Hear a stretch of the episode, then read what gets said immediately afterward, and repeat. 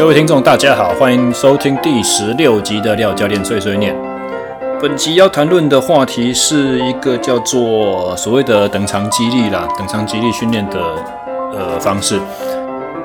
还记得以前我们在研究所的时期啊，那个教训练教我们训练学的老师，呃，他曾经在课堂上跟我们说过一句话说，等长激励的训练模式是没有效的，不要做。那那个时候。呃，我们也就是只能乖乖的听啦，因为没有就是傻傻的。然后，因为老师在训练学课堂上面教给我们都是很多很扎实、很崭新的观念。然后那个时候觉得说，哇，老师好像强的跟神一样。所以当他讲说这个训练模式不要练的时候呢，我们就是不疑有他，就是直接照单全收这样子。但是出来当了教练之后呢，这几年的训练经验下来，呃，在就是。静态式的力量维持或姿态维持这件事情啊，在训练应用方面，我们其实还是做的很多，而且它的效果确实是有价值存在哦。所以今天在这个比较短的时间里面呢，想要特别针对这个问题来，针对这个话题来做一个讨论。那刚刚讲说经常看到嘛，对不对？所以。我们在健身房里面的训练，或者说一般我们在看运动员在做体能的训练的时候，什么时候会用等长肌肌肉收缩模式？哦，所谓等长的意思就是说我们在用力，肌肉有在用力，但它的长度没有变短，也没有加长。哦，所以它没有，它是有收缩的存在，但是它没有动作可以观察，它它没有动态可以观察出来的事实这样子。那么举个例子，哦。大家做核心训练最常做的平板式，撑在那边，然后呃大概维持一分钟、两分钟这种模式，这个就是很明显就是等长嘛。哦，他全身上下的肌肉都有在用力，哦，包含连脖子、哦肩膀，这也是因为这这也是其中一个呃我不太喜欢用平板式做时间的这种原因，因为。撑到后面累了之后，你的肩颈一定会产生一定程度的代偿，然后你的躯干的肌肉呢，也会慢慢的变成以表浅层制造动作这些大肌群来参与，反而是核心呃。帮助维持骨盆的角度啦，脊椎的正中位置这些核心肌群呢，其实不会是时间一拉长，不会是你的训练重点了啊。所以像平板这种动作的话，我很少在做拉时间的。那呃，至于类似的这种东西的话，它对于核心训练上面要什么样子的呃应用，等一下会谈。好，所以平板式是其中一个。那其他类似。平板的这种例子，其实在现在的所谓的功能性训练的领域可以看到很多啦。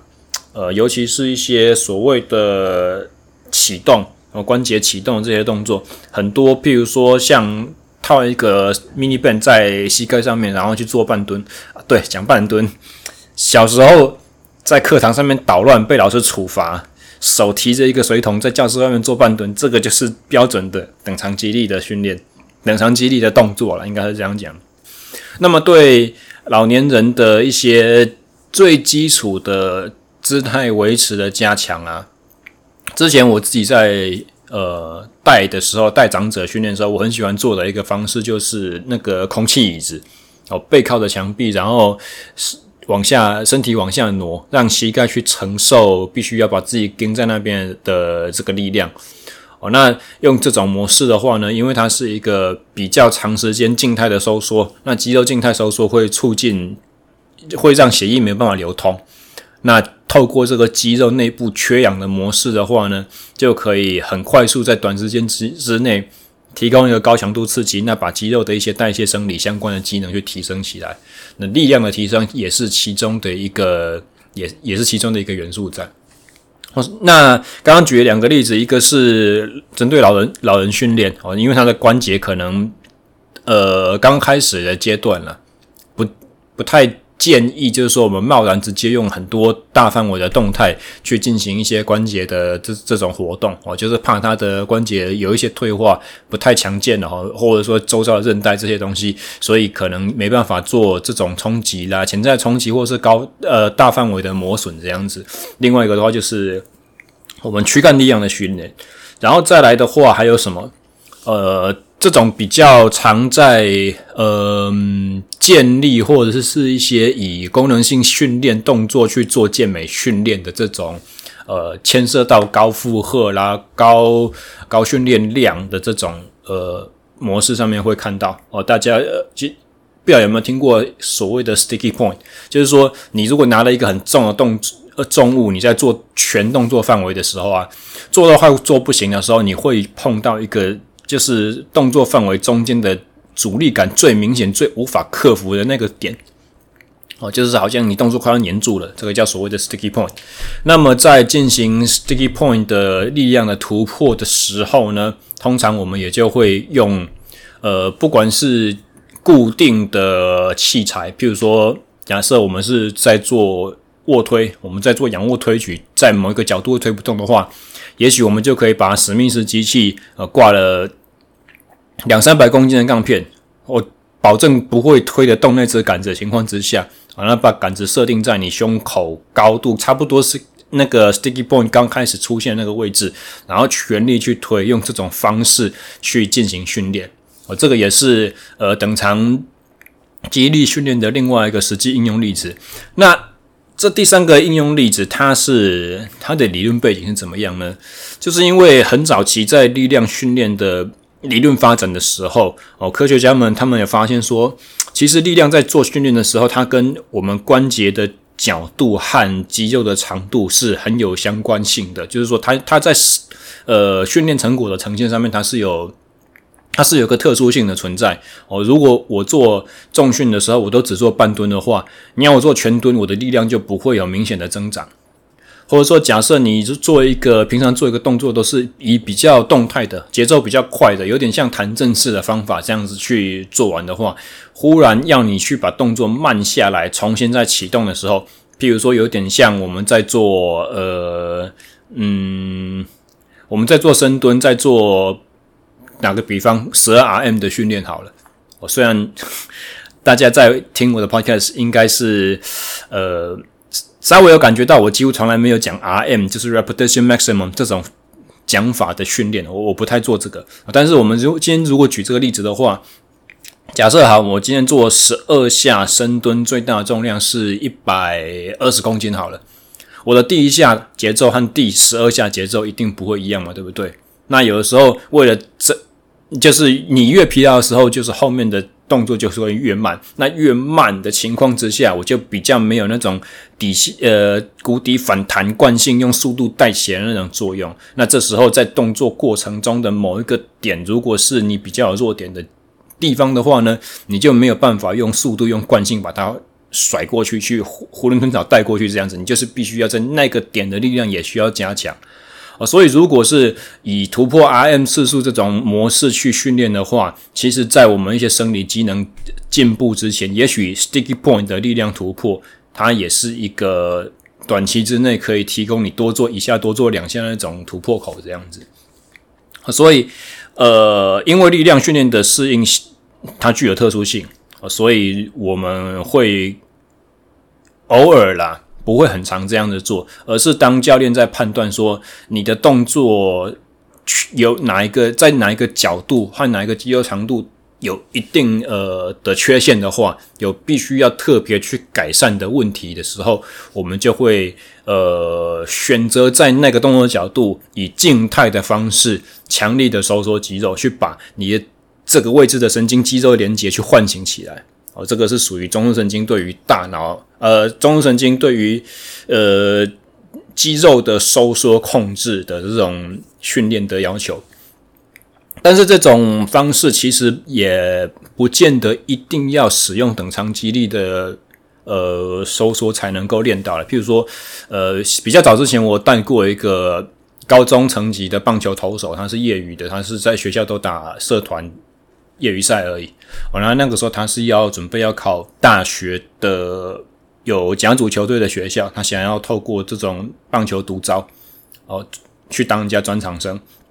那那个时候，呃，先讲了这种情况，他是找上我来做他的体能训练教练。但是很明显的就是怎样，人家在大学在独招的时候啊，他都是看你到底会不会打球，他他看你球技好不好，甚至是说怎样，就是他都。已经看好了现在台面上的高中的一级的球队，哪一个学生是我要的？他看他们以前的战绩做准，因为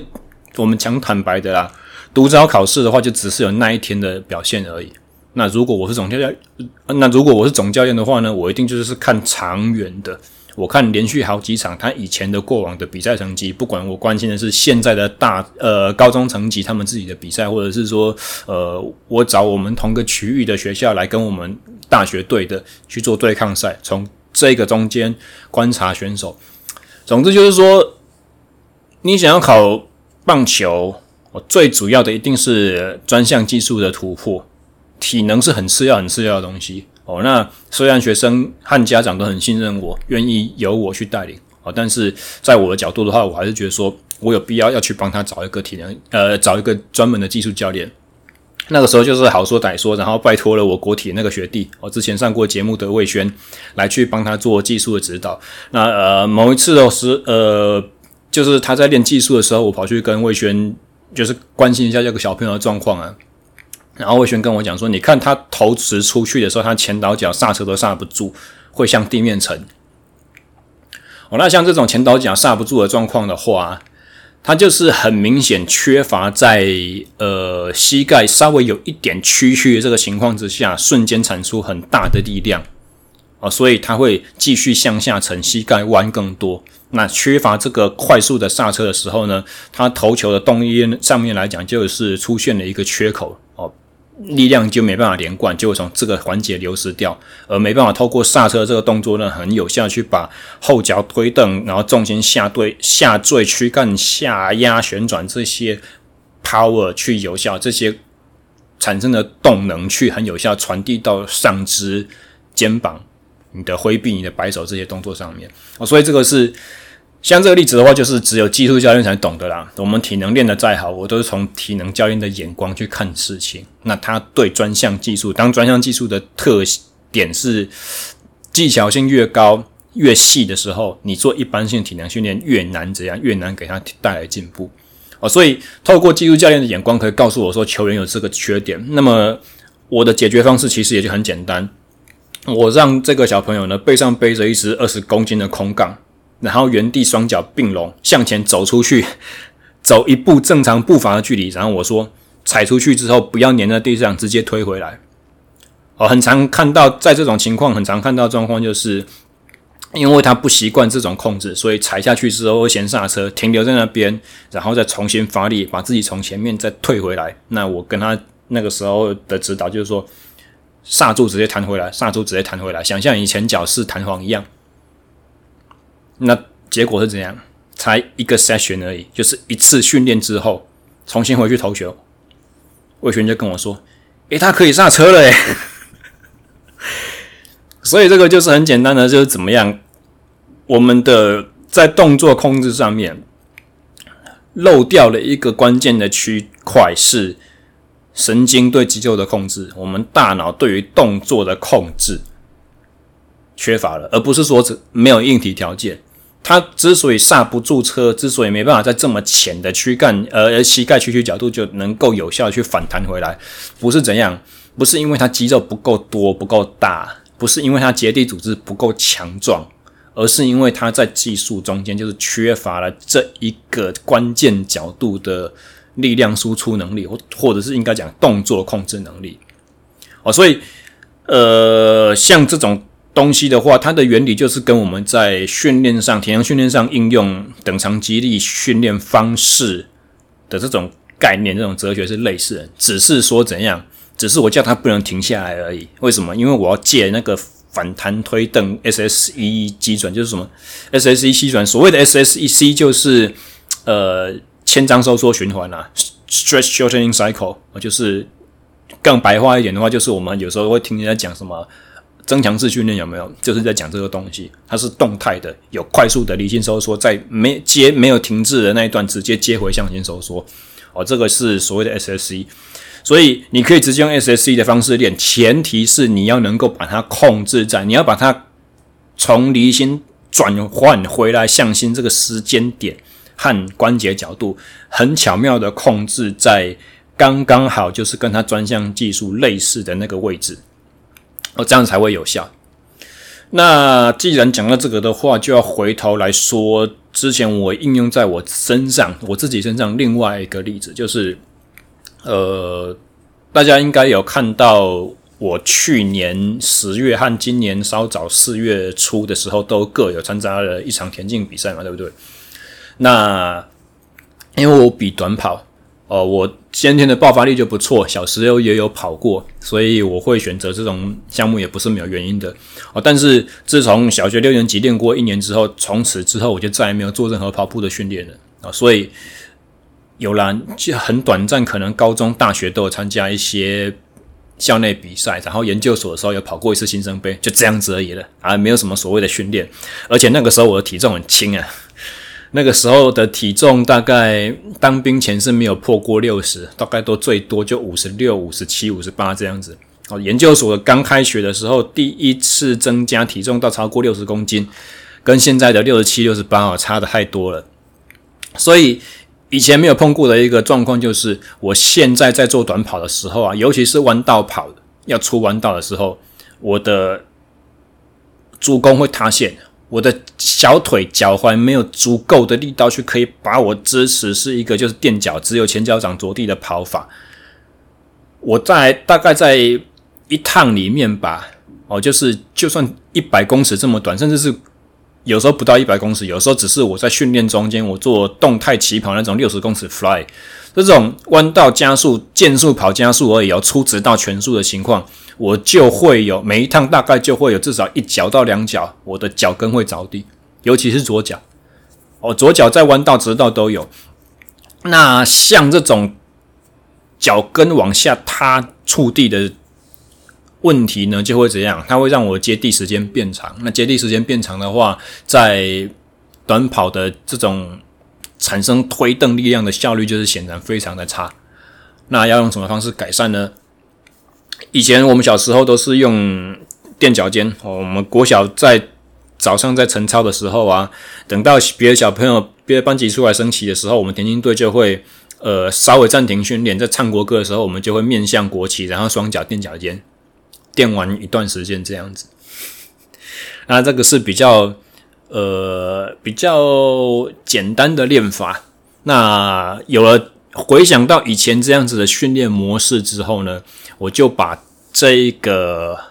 做法去套用在我现在的工作上，因为我现在工作就是教练嘛，不是现在，是之前，现在是疫情期间，我现在的工作是米虫。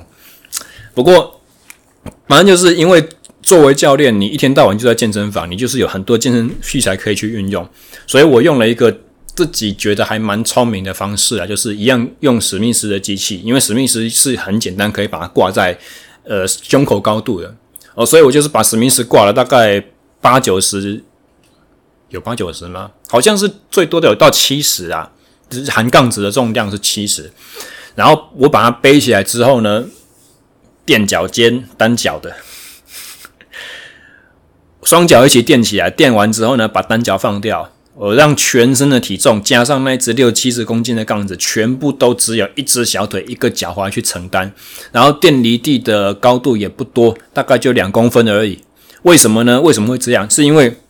如果真的去仔细分析，就是顶尖跑者的短跑选手的那种，呃，在那个偷。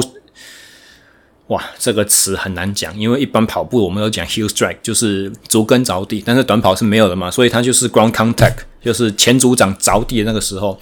在呃在脚踝的小腿呃肌肉离心收缩啊，肌实腱离心被拉长到最极限的那个点呢，其实脚跟是微微的浮在地面以上而已，并没有说真的垫脚垫得很夸张了。简单来讲就是这样子。所以我分析了自己的动作和分析了顶尖选手的呃动作之后呢，我就决定我要在脚跟离地两公分的位置，我要能够使得出最大力量，可以在这边刹得住车哦。因为在这边刹不住的话，下一个结果就是会会往下塌了嘛，脚跟就会着地，足弓就会往内翻了，而不是往内呃，应该是说足弓就会往内侧塌陷下去。那术语上面来讲，这个叫做脚脚跟外翻了，因为。算了，还是不讲，我要剪掉。那为什么会选择这样子的方式去训练？一样也是在于说刚刚讲的呃那个特性哦、力量训练的肌关节角度和肌肉长度的特殊性哦、因为我。最需要、最缺乏我的力量最不足的，刚好就是在这个位置，所以我要再用这个位置用超负荷的方式去把它去把它给加强起来。哦，那也是很很刚好，因为呃，以我们下肢的动力学来说的话，你力量峰值会出现的最高的那个点啊，力量会最大的那个点，刚好就是以动作上面来讲的话，就是从离心转换到向心之间的那一个瞬间。哦，刚好在转换肌肉收缩形态的瞬间，会是有力量的峰值，所以以专项技术的需求来说，和专项力量的分析上面来讲的话，我刚好都需要在这个位置去突破我的最大力量，而且只需要在这边突破就好了。那么为什么不用动态的方式练？还牵扯到其他很多的因素哦，一样就是跟体重有关系哦，因为我是这种就是。十几年没有没有训练短跑的人，我甚至是我平常练的脚项目是脚踏车，我连慢跑都没有，我的轻微心肺都是用脚踏车在做的，所以我有那个天分可以去跑出那种速度和强度出来，但是我的小腿不够强，所以我用弹跳式的训练，包含连跳绳都一样，就是我的小腿很容易非常严重的在胫骨后侧内侧产生严重酸痛，哦，胫后肌那个位置，哦。那胫后肌疼痛这个现象呢，反正就是有很多种不同的机制可以去解释它的成因嘛。那简单讲就是太弱，所以如果我这么做，但是我要用很高强度的弹正式的刺激去强化它，怎么可能呢？没办法，这两件事情本身是冲突的。哦，所以我就选择就是用。等长收缩的这种方式去扛，那每一下大概就是做十秒左右而已。一天单一天之内，印象中最多不超过不超过五下吧，啊，就是不超过五次的五组的十下，呃，五组的十秒这样子。那也是我效果真的很明显，大概做过两三次这样子的训练之后，我回去场上跑，我的脚就不会塌了。哦，所以这个就是等长收缩训练的。另外一种模式的应用啊，那话说回来，为什么以前我们的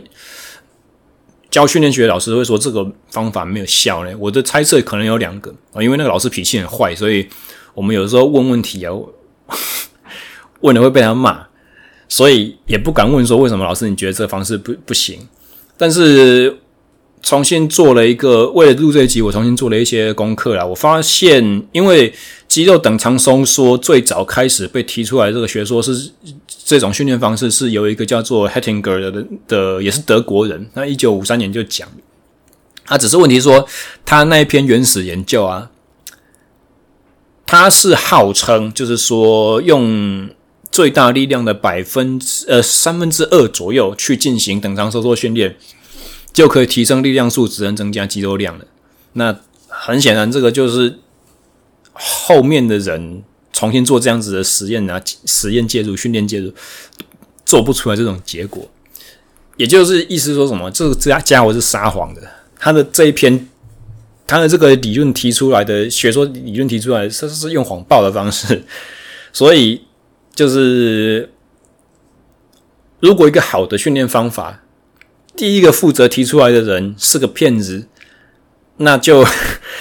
那当然后面的人会很看不起这个训练训练哲学啊。那还有另外一个就是，大概在二零零四年左右啦，美国太空总署针对太空人要怎么样去做训练，预防肌肉量流失，或者说维持肌肉力量的这种研究，他们也在太空中做了三个实验，一个就是向心的，另外一个离心的，然后再来就是等长的，然后。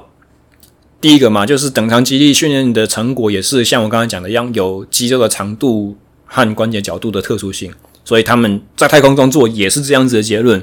好的，那就觉得说好像这种方法不是很有时间效益，也不具有功能性这样子。然后另外一个的话，他们是发现说，不管是向心收缩或离心收缩，都可以在肌肉的这种肌凝蛋白和肌中蛋白的那种。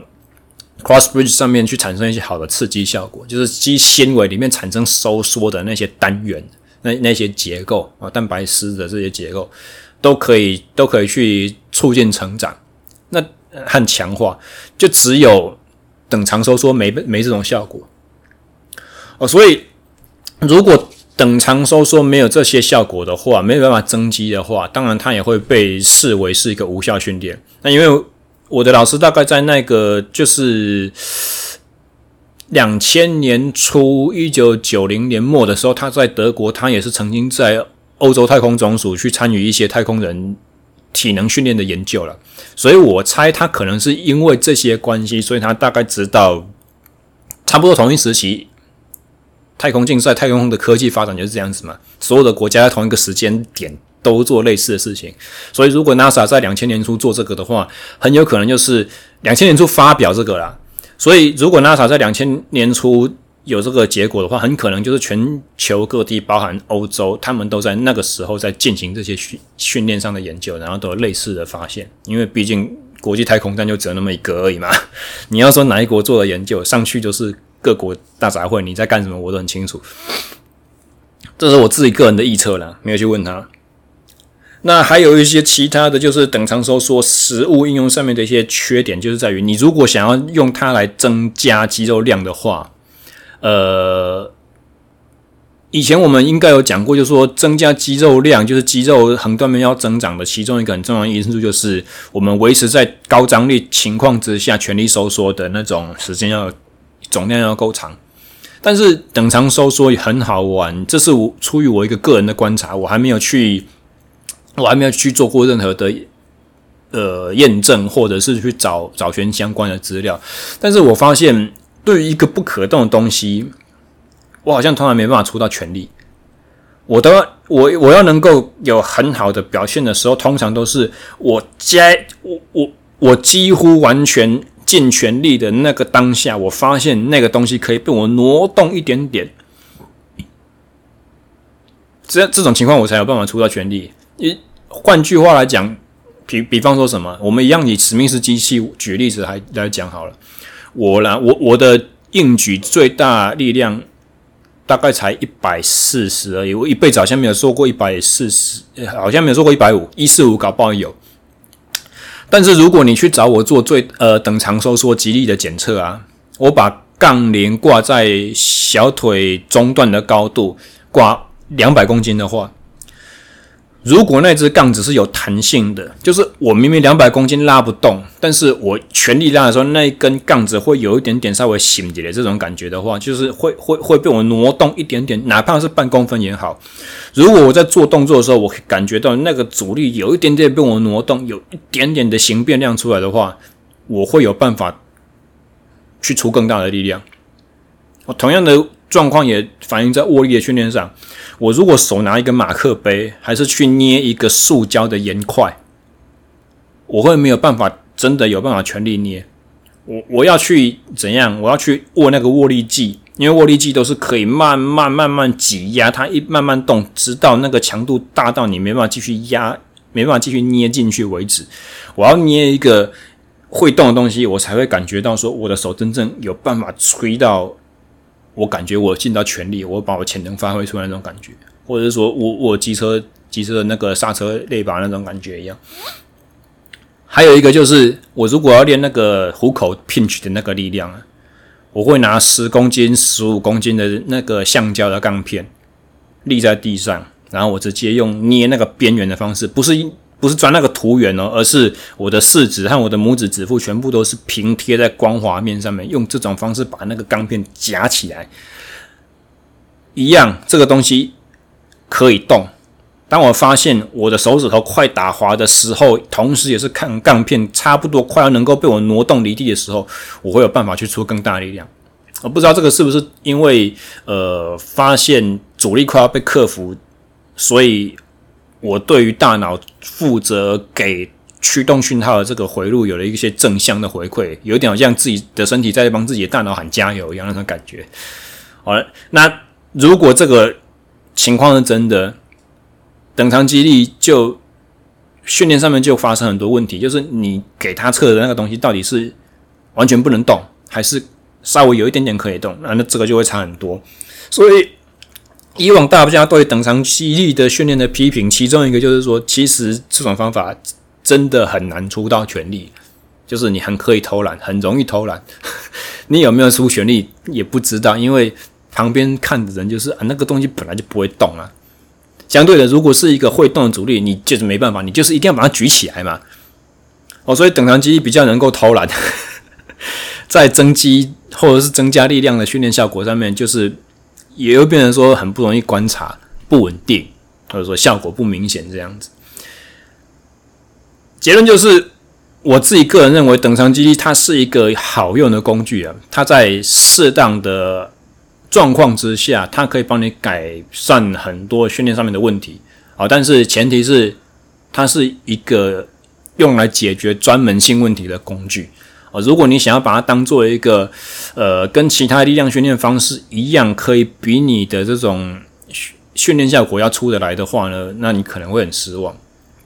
哦，那最后的话，顺便提一个，就是刚刚讲，譬如说平板式啦，或者说侧平板啦，或臀部搭桥啦这些动作，在实际训练的应用上面的做法，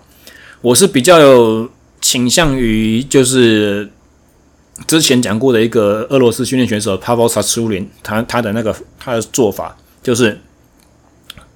因为这些动作都是要么是躯干，要么是一些比较肢体大关节的大肌群的哦，要去进行一个抵抗角度变化的这种刺激。